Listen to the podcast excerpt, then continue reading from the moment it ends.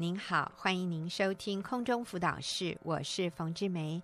今天我请到了小慧姐妹来跟我们分享她的生命故事，她的题目是从孤儿到幸福女人，从孤儿到幸福女人啊，小慧你好，冯姐好，各位听众大家好，是从孤儿到幸福女人，听起来你的生命曾经很坎坷。是，是成为孤儿，是，但是今天是幸福女人，真好，是一个喜剧的结局啊！好，那小慧你就说给我们听你的成长过程。嗯、好的，嗯，十九岁那年，我的父亲因病过世，几年后，母亲也因为癌症不幸的过世了。嗯，母亲的过世对我来说是相当大的打击。嗯，顿时我成了孤儿，还必须扛起照顾年幼弟弟和养家的责任。每每想起母亲对我的栽培，却享受不到我对她的孝顺，我心中自责、内疚和对母亲的思念，让忧郁症悄悄的找上了我。哦，好，来，小慧先了解一下。所以你爸爸在你几岁？哦，你说你爸爸在你十九岁的时候过世。是。那妈妈呢？妈妈过世的时候你几岁？嗯，我妈妈过世，哦，我妈过世的时候我大概是二十五、二十六岁。哦，所以是大概六六年以后，妈妈也癌症过世。对对，那弟弟比你小几岁呢？弟弟比我小十岁。哦，真的哦？是是，所以你弟弟才是青少年哦。对，妈妈过世的时候，所以你必须养弟弟。对，因为我妈妈过世的时候，哦，我弟弟还未成年。对对对，所以。呃，真的是对一个女孩子来说，一个姐姐来说，这是很重的担子哦。嗯，要养自己，还要养弟弟，那所以你就得了忧郁症。是，嗯，那你当时忧郁症的一些症状是什么？嗯，就会半夜睡不着觉啊，然后半夜就爬起来哭，然后就一直很有忧伤、悲伤的感觉。好，走不出来。对，走不出来。哦，是。哇，这样听了都觉得好忧伤。好，那那后来，我觉得，因为你说到幸福女人呢，所以我们都很期望，呃，很期待。后来应该就是有好转了哈。嗯嗯，对呀，那就是后来信了耶稣之后，嗯，就有好转了。嗯哼，对。嗯哼，好，那你说说看，你呃得了忧郁症。后来有也认识了先生，交了男朋友，对不对？对，嗯嗯嗯，对。父母双亡后，我认识了先生。他的父母在他很小的时候也双双去世了。我们因为彼此家庭背景相似，相知相惜，就在认识三年后结婚了。嗯嗯，对啊。那但相爱容易相处难，好几次争吵后。嗯，我的骄傲和不尊重先生的态度，让先生无法忍受。我也常没询问过先生的意见，就擅自主主张决定家里的大小事。例如，当初为了贪小便宜，我没问过先生的意见，就擅自请了廉价的设计师整修我们的房子，造成房子严重漏水，最后又花了一笔庞大的费用重新整修。嗯、屋内的设计也照着自己的喜好来装潢，从来没问过先生。嗯，对。又有一次，我没请先生和我去挑选，就擅自帮他买了一个新的熨斗，没想到那个熨斗又贵又难用，先生气到对我发飙。嗯，嗯，又有一次要和房客签约，觉得不需要先生的陪同，我连问都没问先生，就自作主张把房子租给陌生人，结果。后果不堪设想。哦，是哈，好，嗯、那小慧，呃，其实你做这些决定，在你自己的逻辑里也是说得通的，嗯，因为这个房子是妈妈留给你的，是，你就觉得说这是我的房子啊，我爱租给谁？对，这个需要跟你讨论吗？我要怎么整修？这也需要得到你的同意吗？嗯啊，而且而且是我出钱买熨斗给你，这个也要你的意见吗？所以好像从你的角度来说，这些都是很理所当然的。嗯，可是先生的感觉是什么？他会觉得不被尊重。嗯，对。他觉得你是一家之主，他不是。嗯，对，他会有这种感觉。对，虽然他住在你妈妈留给你们的房子，嗯啊、呃，可是，嗯、呃，他是丈夫，他就是一家之主。是的。那可是因为我们好像是从娘家继承了这样的一个财产，我们就会比较骄傲，对，会比较自我中心，觉得他听我是应该的，因为他捡到便宜了。好，但是其实我想，小慧也小慧的这个情况也提醒我们，啊、呃，当一个女人，其实任何人哈，在婚姻里，我们要做一些这样的决定的时候，我们如果不去考量对方的感受和想法，就会对婚姻关系造造成破坏。是，哎，不管你是男的是女的，其实都会啦。对就算先生要整修房子，也应该跟太太讨论呐、啊。啊、哦，就算你是一家之主，嗯啊、呃，所以这是一个很简单的原则，但是却常常在婚姻里面被忽略，然后就造成后面很大的撕裂，很大的伤害。嗯。嗯所以后来怎么样？就有一天，我接到了一封陌生人传来的简讯，告诉我说我先生外遇了。哦，是，嗯嗯，这封简讯的事实令我痛彻心扉。我的忧郁症复发，夜里睡不着，嗯、白天又像行尸走肉。嗯，我痛苦到想说，不如死了算了。哦哦，所以那时候也有轻生的念头。对，哎，其实忧郁症跟 想要不如死了算了，好像有的时候是是有关联的，嗯哦，因为你的身体就已经好脆弱，对，情感好脆弱，嗯嗯，对。然后呢，在一次用探先生用餐中，他很冷静告诉我说：“我已经不爱你了，嗯、你做任何改变都无法吻合我的心，嗯、你要接受第三者的存在，哎呦，否则我就要和你离婚。”嗯。但是呢，离婚对我来说就是没有了家人，也没有了家。嗯，我无法承受这种再次失去亲人的痛苦。嗯，在无助下，我进入了学员妇女小组，接受耶稣进入我的生命。哦，所以是在这个时候你信耶稣了，所以之前是没有信仰的。对，之前没有信仰。哦 okay，所以先生有外遇，反而让你来投靠神。是，好，那这应该是一个新的开始。对，嗯嗯。对啊嗯嗯，然后我的忧郁症反复发作，医生一直不让我停停药，嗯、让我觉得自己似乎被药物所控制。嗯，然后先生外遇又让我病情更加雪上加霜，然后长期吃药的结果并没有比较好，反而是遇到重大打击的时候，药物量又更加增。嗯，我受不了被药物捆绑的生活，这次我要靠着主的力量，让我的心站起来。所以呢，我就开始停吃抗忧郁药，嗯，戒断的痛苦仿佛数万只蚂蚁在咬我的身体，哦、伴随每天的呕吐和晕眩，让我生不如死。嗯，感谢主陪我撑过那段最煎熬的时期，我终于战胜了药物。哦，好，那小慧你你说一下哈，呃，你刚刚提到说戒断，就是说原来有吃这种。呃，抗忧郁的药，可是当你不吃，你吃或不吃，你觉得有被药物捆绑，那是什么意思？嗯，就是我曾经有一次就是忘记了，嗯，他因为他每天都必须要忧郁症的药，必须每天要服用，嗯、可是有一天我就忘记吃，嗯、结果那一天就就会一直很没很不舒服，就没有没有办法出门。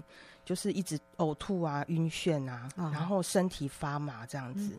然后我每次都问医生说：“我这个药物是什么时候可以停止，不要服用？”嗯、可是医生就跟我遥遥无期，他没有办法答应我。是对。那我觉得就是有吃的时候，我就会状况好转；嗯、可是没有吃的时候就，就就一直就是就是会有这些症状，这种戒断的这种症状。哦、是对。然后我觉得就是已经是被药物所捆绑了。嗯。对，嗯，是，但是你后来就自己做一个决定，就是啊、嗯呃，就 把它撑过去，不要再靠药物。你不靠药物，那你怎么办？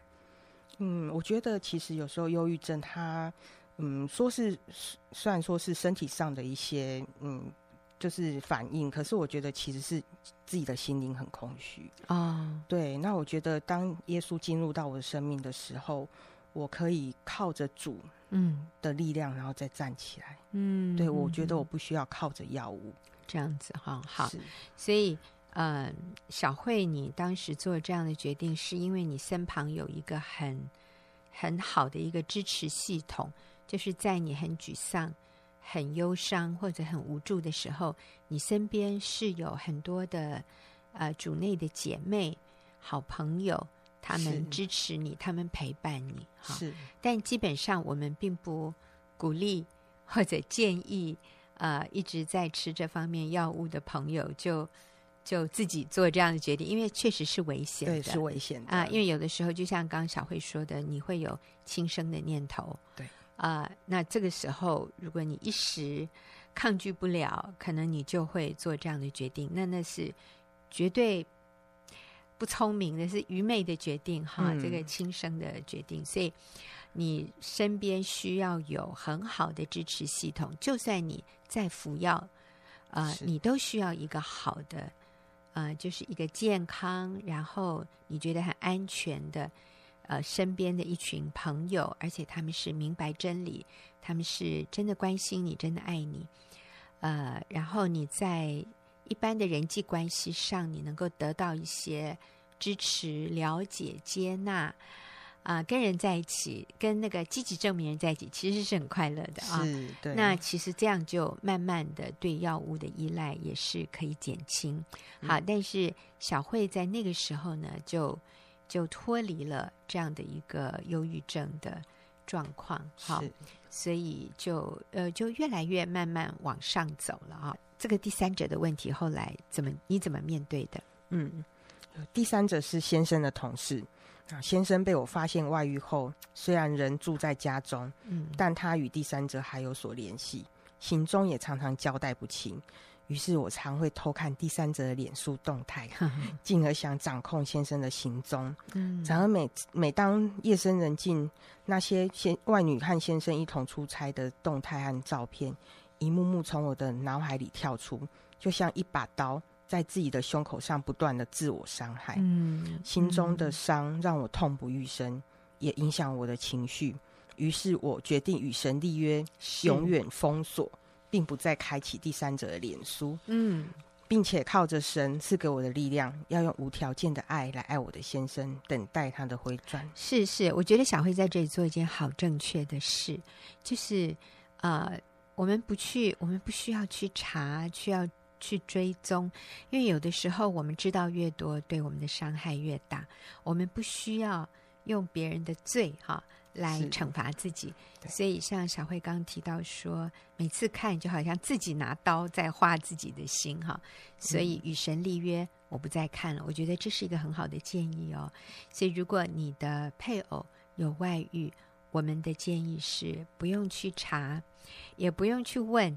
其实你知道越多。对你并没有好处，是嗯，我们只要专注在重建我们与配偶的关系，而不是焦点放在你跟他现在进展的如何啊、呃，他对你做了什么，你你又送给他什么，你你给了他多少钱，你知道这些我们都不需要知道，嗯嗯。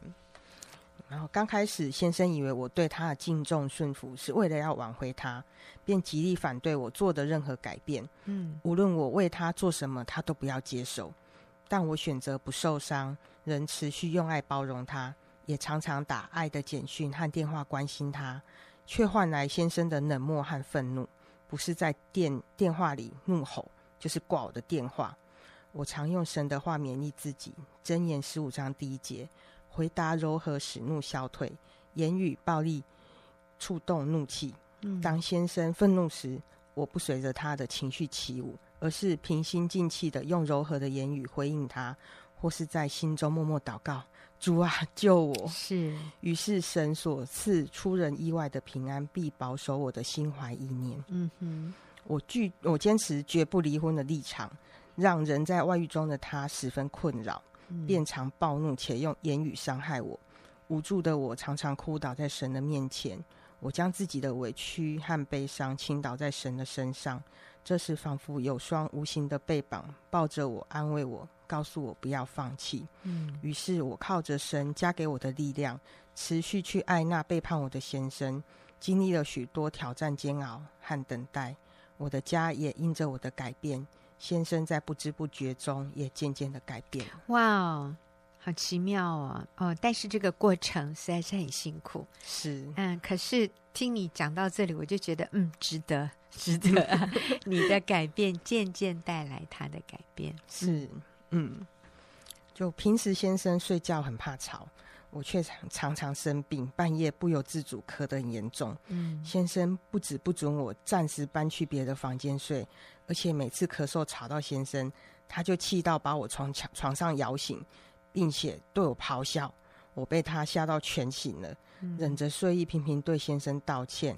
我因着无法好好休息，加上先生的不谅解，心疲惫了，好想离婚哦。哦，你现在在讲那个过程哈？对，这个是嗯，深知到我的软弱，透过小组长的分享，让我知道先生不是故意要伤害我，也许他童年曾经被错误对待。嗯，我们在一次争吵中中，我终于能够了解先生心里的感受。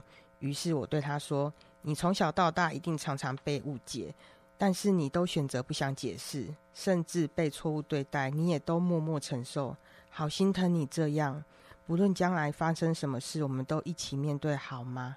这些话就好像一针解药，字字句句打打入先生的心中，将他冰封已久的心给融化了。嗯，经过这些事之后，现在当我生病时，先生会写关心的简讯给我。晚上睡觉，即使是咳嗽吵到他，他也会默默的忍耐。好有趣哦，他也不让你。搬到别的房间去睡觉哈，他就让你睡他旁边。对，可是你咳嗽哦，他又很受不了，哇，好纠结啊。嗯，对。但是你说你讲的那一句话，让他好像觉得被了解了，就是你从小大到大一定常常被误解，但是你都选择不解释，嗯，甚至被错误对待，你都默默承受，嗯，呃，所以。所以他跟你的相处模式也有这样，嗯，其实可能很多时候是你误解他，但他也不解释，对，然后他里面就很受伤，对，可是他都不讲，嗯、哦，对，男生有的时候真的和女生很不一样啊、哦，我们女生就是一定会讲，而且不止跟一个人讲，跟好多人讲，但是男生就是一个人都不要讲，对，就自己吞下去吧，对、哦，但是这样的一种模式最后就变成冷漠。嗯，就变成好像觉得让人觉得他很绝情，好像很没有感情。对，嗯，那也不是一个正确的处理情绪的方式。对，但是当他感觉到被了解的时候，其实，哎，他里面就好像通了啊，里面就得到释放，不会那么紧绷。对，所以被了解是很需要的。所以我们如果能够向配偶表达。哎，我了解你的感受，哎，就是去看到它里面的脆弱，对，看到它里面的需要，啊，我觉得这个对关系是一种医治，所以小小慧你做的好好。那现在呢？嗯。嗯，最近先生的脾气脾气也变好了，嗯，他常常看任何事都不顺眼，然后莫名其妙暴怒，他最近也少了很多的辱骂，他也温和许多，嗯，然后再有一次对我发飙之后，他就对我说。我想哦，我也许是生病了，嗯，最近常常会发脾气，我也不想要这样，但是我就是控不控制不了自己啊，嗯，我知道这是先生道歉的一种方式，于是我就立马冲过去抱住先生，告诉他说：“谢谢你愿意告诉我你的感受，我爱你，一切都会没事的。”哎呦，好不可思议哦！就是以前他是脾气很不好，看很多事情都不顺眼。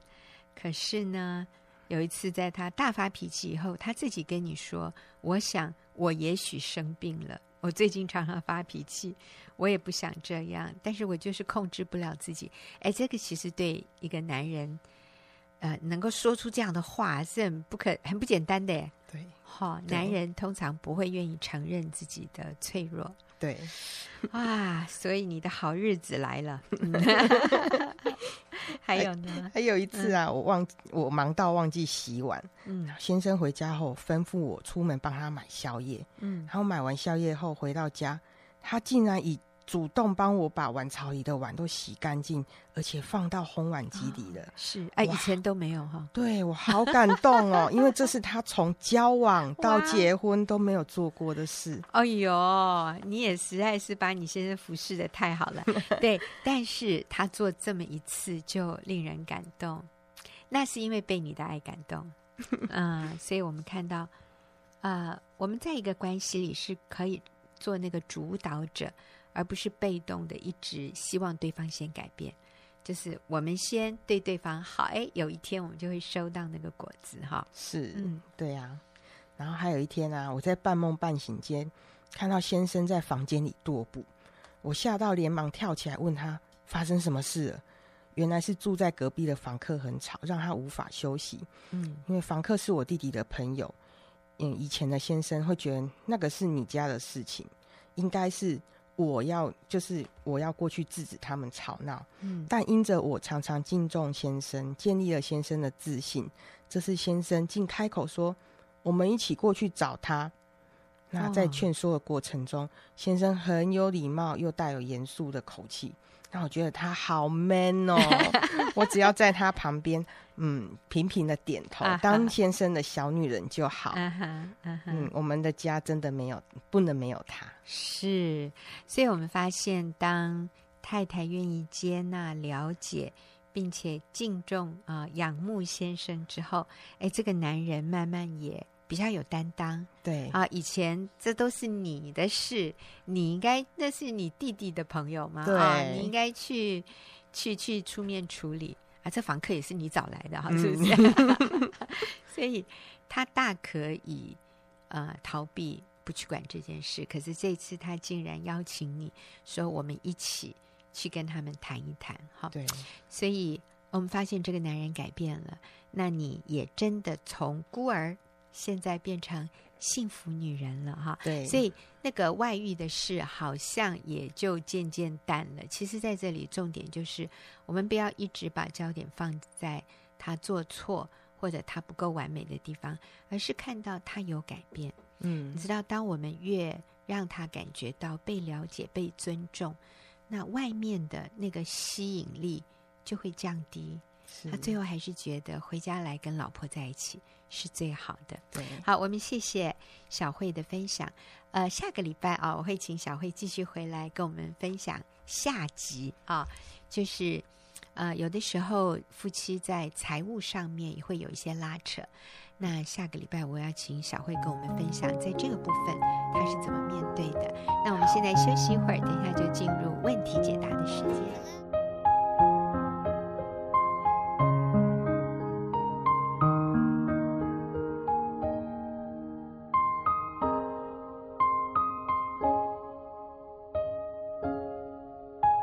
题解答的时间，我请了李玉英姐妹和我一起回答听众朋友的问题。那玉英你好，冯姐好，听众好。Yeah, 那我们今天哈、啊、回答的这个问题，在之前这位姐妹就已经问过问题，然后她是说，哎，现在又有新的发展、嗯、啊。那之前这个姐妹，呃，她问的问题是说，她先生跟外女搬离了他们原来的城市。想要到另外一个城市去经营妓院的这样的事业，那嗯，那个时候我们也给了他一些一些建议和回应。但是现在呢，他说真的已经发生了，他们现在租了一个店面做妓院的生意。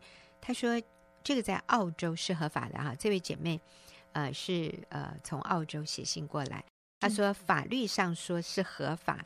然后十月份的时候，先生曾跟我提出过，想让我们搬到他的城市去，可是同时又很明确的说明，他不会跟我们住在一起。他说，如果我先生现在是处于中年危机，那一个女人妻子做什么好像也都没什么用啊。他说，我现在心里很矛盾，我是应该搬还是不应该搬呢？啊、呃，我给先生的简讯他都不回的，我还能怎么做？嗯、他说一年了，心里还是很痛、很惶恐，请给我一点建议吧。好，所以这个问题真的也是很很棘手哈，嗯、先生跟外女一起去经营妓院的生意，嗯、然后要太太跟小孩搬到他们做事业的那个城市啊。嗯、那他现在想问的是，该搬还是不该搬？嗯、呃，我们上次如果有给建议的话，应该就是鼓励他搬过去。所以现在还是一样，嗯，搬过去。啊，搬过去不是代表我们要搬去那个妓院，可是有一点，上帝也透过先生是在保护这个妻子跟孩子。嗯，啊，就是他要他们不要跟他在那个附近住在一起，就是住在妓院，或者是我不知道现在住在哪里，但是至少我想对他来讲，他的居住环境也不是很单纯啊。但是他希望他的啊孩子跟太太去那个城市。嗯，我觉得他想要看到他们呢。嗯。所以，我还是鼓励你过去，因为当你过到那个城市，你先生回家的路就更短了。嗯，因为要你先生从老远回到这里，他的心还有他的各方面都已经在一个最弱的状况，就好像一个病人，哈，已经他病入膏肓了。嗯，你要他呃杵着拐杖从医院里面，然后慢慢走回家，然后再去住院，我想可能很难。嗯，但是如果你是就近在医院里面。然后照顾他，可是你不是跟他睡在同一个病床上。我的意思是这样，嗯嗯，那么他就更容易跟看到你们，然后你们也会有更多的机会啊，你去挽回他，嗯，更多的机会跟他接触，更多的机会可以做你能做的事，你能做的事就更多。那这个姐妹她说哈，她说我最痛苦的是，可能又要天天晚上看着先生回外女那边，她说。所以她不想要那个痛苦，因为她说，如果我我现在没有跟先生住在同一个城市，我就看不到。对，他不会回来又走，嗯、回来又走。好，所以好像我不需要经历那个撕裂。嗯、如果我搬去那个城市，他回来，然后每天他又要回去，嗯、哦，他说我受不了那种他来了又要走啊、哦，我内心的那个痛苦。那你觉得玉英这样的一个想法，嗯、我们要怎么样帮助他？呃，这样的想法，这样的看法是正确的吗？或者是说，因为这样而不搬过去是正确的吗？你看哦，当我们没有去接触那个痛，我们好像就没那么痛了。嗯，可是这个是一个不正常的状况，嗯，就好像小朋友不用上学，他就不用经历需要写功课，嗯、需要。嗯，不会要问老师要学习的那个压力了，嗯，因为他不用去面对他的责任了，嗯，他可以比较轻松，他天天在家玩电动，是。虽然他心很不安，就是将来他回 去学校面对更多更不容易的课，可是现在至少暂时他好像不需要面对啊啊，所以其实我们夫妻就是需要同住，需要去面对那个磨合，需要去舍己，需要去在这个过程当中经历，当然。姐妹，你非常的不容易，因为先生现在是在一个不对的状态下，嗯、是在一个罪的状态下。嗯，但是当我们想要解决那个因他罪所带给我们那个忧伤，嗯、所以我们不愿意去面对，可是那个痛跟那个后果是更严重的。嗯、我们只是在延缓，嗯、可是我们没有去真实的面对，去处理。去负我们当负的责任的时候，嗯、其实你心里是不安的。嗯，你会再写信来，就表示你里面还是不安的。嗯嗯，嗯你是有焦虑的。是因为这位姐妹她在信里面说：“我知道神的真理是夫妻不可分房睡，更何况分居。”嘿，可是她说，但是我在网络上阅读了有关中年危机的文章，她说男人中年危机时，妻子几乎没什么可以做的。只是耐心等待，嗯，所以他想他在另外一个城市，不用跟先生接触，耐心等待吧。那你觉得这个跟中年危机啊，我们要怎么看这个情况啊？呃，我觉得这真的是一个谎言，就是中年危机，所以太太就不能做什么。嗯，所以如果我的先生现在外遇的问题是中年危机，嗯，所以我等于。什么都不能做了，所以你看，这样的东西是一个很大的谎言、嗯嗯、啊！不论是不是中年危机，或者即便是一个男人会有中年危机的原因是什么？嗯、就是他对自我的价值不确定，对，或者当他到了中年之后，他觉得他一事无成，嗯、或者是他在事业上很有成就，嗯、但是他却发现他很空虚，嗯。或者是他，也就是代表他的生命感到不满足，是，其实就是一个转机，嗯、就是他来寻求神、认识神的转机，嗯、他回到正确的优先次序的转机，嗯、所以更需要妻子。特别是敬畏神的妻子，是，是。给他一个正确的一个生命的喂养，生命的爱，嗯，向他彰显一个无条件的爱，嗯、不是透过外面的成就来建立他，而是、嗯、而是从神的角度来看他自己。嗯、所以妻子更需要在旁边，嗯，妻子可以做的很多，就是去负上妻子该负的责任。是，嗯、我想哈，这位姐妹，你的先生曾经邀请你搬到那个城市。但是他说他不会跟你同住，对那他为什么要邀请你搬到他的城市去呢？就是基本上他还是认定你是他的妻子，然后你们的孩子是他的孩子，嗯、他也知道他自己做的是不好的事情，嗯、所以他他也不会要你们跟他住在一起，嗯、但是他仍然认定你是他的妻子，你们的孩子是他的孩子。啊、呃，他对你们是有。有感情的，他没有不认你们，他没有啊、呃，就就不顾你们。当然，他有他的问题，极大的问题。嗯、但是我们在他所犯的这么大的错误里面，我们还是看到一点点的善良。嗯、那姐妹，这就是我们要抓住的机会，因为有很多男人其实是连见都不要见你的，根本不要你靠近他，嗯、他们的心已经很刚硬了，已经绝了。他是不要你靠近他的，你的先生还会邀请你，那我们就要抓住这个机会。还有，姐妹，你是一个认识神、敬畏神的妇女，你先生只要多一次的靠近你，多一次的见到你，多一次听你说话，嗯、他就多靠近光一点。你知道，他越靠近光，嗯，他回转的几率就越高。而这个光不是让他很痛我我的意思是不是说他每一次跟你靠近，哇，他就遍体鳞伤的回去？不是，嗯、应该是他每一次靠近你，他就被滋润，他就被疗养，他就发现哦，好疗愈哦，能够一个礼拜一次也好，圣洁放松，嗯、阿门，好像洗了一次澡。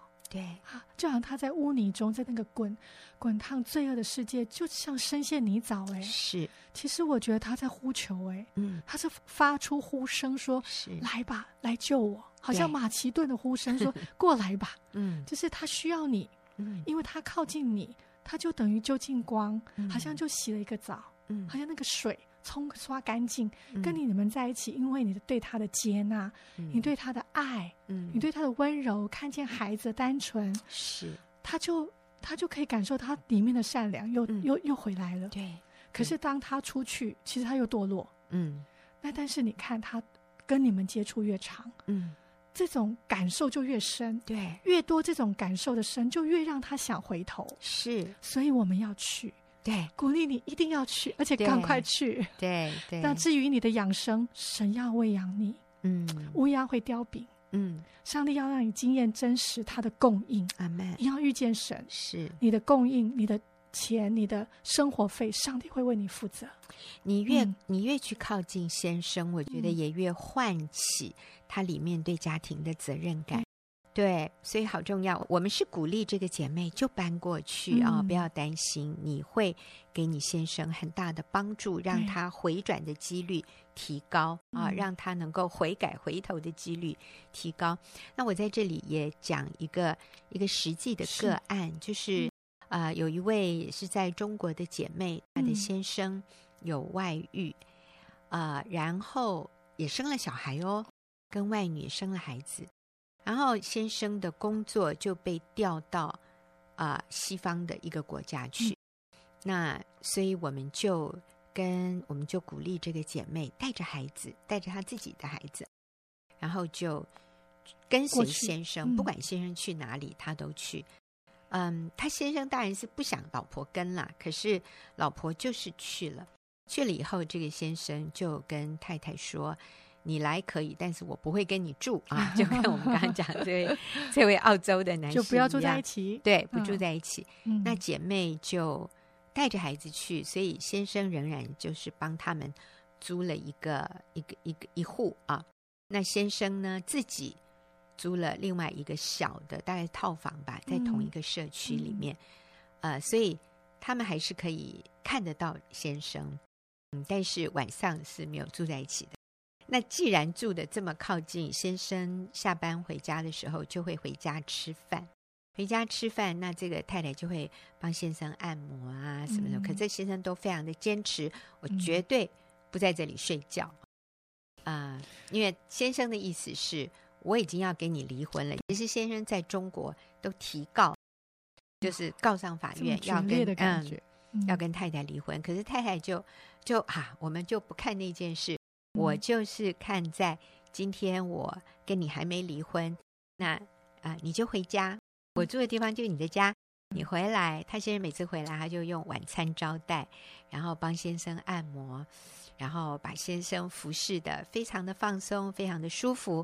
可是，呃，要睡觉的时间，先生立刻就是走人的啊。嗯、那甚至先生还常常在太太的面前打手机，跟外女，在中国的外女聊天啊，因为他们是在西方的一个国家，嗯、呃，然后就还就是明目张胆、大剌剌的，就是在太太面前还跟这个外女在那边讲的。嗯啊、呃，很开心。嗯、那其实对太太来说是很痛、很痛的，真的，真的，真的好不容易。嗯、但是我觉得太太就是怜悯先生是一个被罪所蒙蔽、嗯，捆绑的人。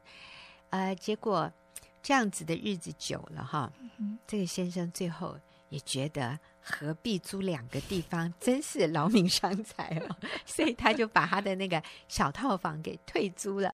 所以先生就正式。搬过来跟太太和小孩就住在一起了，住在一起，那当然就晚上就可以呃睡在一起，也可以也可以同房啊，嗯、也开始就恢复了亲密关系啊、嗯呃。虽然另外一边还在搞哈。就是他们住在国外，可是这个姐妹还是会接到从中国的法院寄过来的通知，要通知她出庭，因为是提告人就在枕边哈。这个她先生仍然提告要告她，啊、呃，要告离婚。其实我觉得这里很多都是我认为是外女在那里操作耶。嗯嗯、那个外女在中国就是不甘心。我怎么可以那个到了到了嘴的肥肉就这样飞走？所以是外女一直在那边操作，在那边提高啊，怎么样？用她先生的名字。那更奇妙的是，上帝帮助我们的这位姐妹，有一次莫名其妙的，她先生委托的律师啊、呃，竟然自作主张撤告，没有经过这个。提告人没有经过姐妹的先生的同意，嗯，就自动撤告，嗯，所以他先生有一度还以为是姐妹买通了中国的律师，是。去撤告，结果哇，姐妹就把证据给先生看，没有，你看我的存折里面 没有，完全没有这笔支出哈，我就只有我们平常的生活费。那最后先生也也。也觉得非常奇怪，怎么会有这样的事情？可是后来又再一次提高啊，当然换了一个律师。嗯、那我们就发现，当我们愿意信靠神，我们就是凭信心不凭眼见。我们就是先生在哪里，家就在哪里。哪里嗯、我们看到上帝为我们开路，以色列人脚要踏进约旦河，约旦河的河水才分开。但是，一开始是红海先分开，以色列人走在干地上，那个是初阶，那个是小学的功课。可是，我们慢慢进入中学，我们的信仰慢慢进一步的时候，上帝挑战我们：你不要等我开路，你才往前走，你脚先踏在约旦河。所以，姐妹先过去，你到了那里，你就会发现上帝为你开路，然后你就经验神与你同在。上帝与你征战，上帝让你经验得胜，上帝要赢回，透过你赢回你的丈夫，赢回你的婚姻，赢回你的家庭。所以啊，我们是非常有盼望的。是呀，好，谢谢朋友写信进来，谢谢玉英的回答，也谢谢听众朋友的收听，我们下个礼拜。